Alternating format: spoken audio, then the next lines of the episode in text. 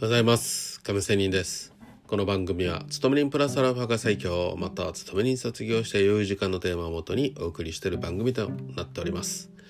さて、えー、また今日も FX の話で連日話している強力な武器になる値動き分析という話をしたいと思います。値動き分析というのはまあねテクニカル分析ファンダメンタルズ分析と並ぶ相場の分析方法だと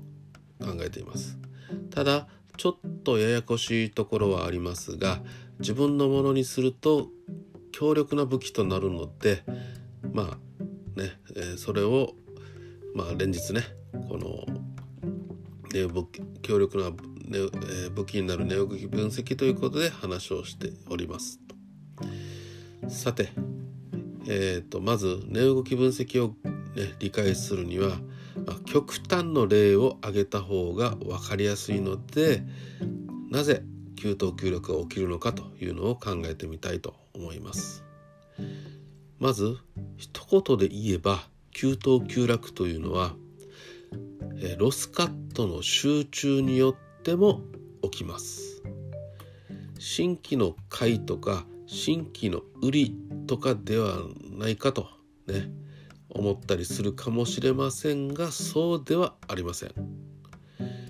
まあね新規の相場にエントリーする場合には少しでも良い持ち値で入りたいっていうのが普通ねみんなそう思いますよね。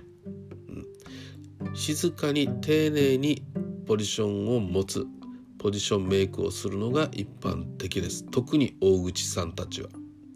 そのために新規のポジションメイクがマーケットに与えるインパクトはまあ少ない限定的だということですよ。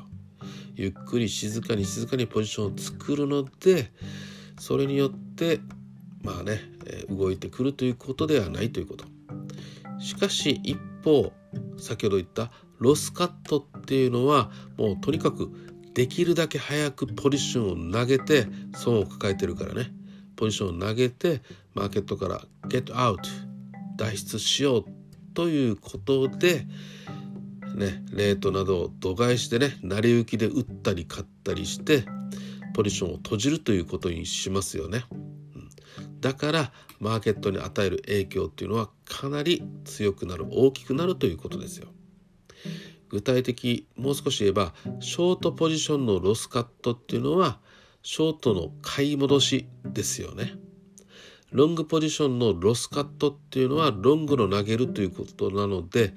え売るということですよね。まあ、こういう話を進める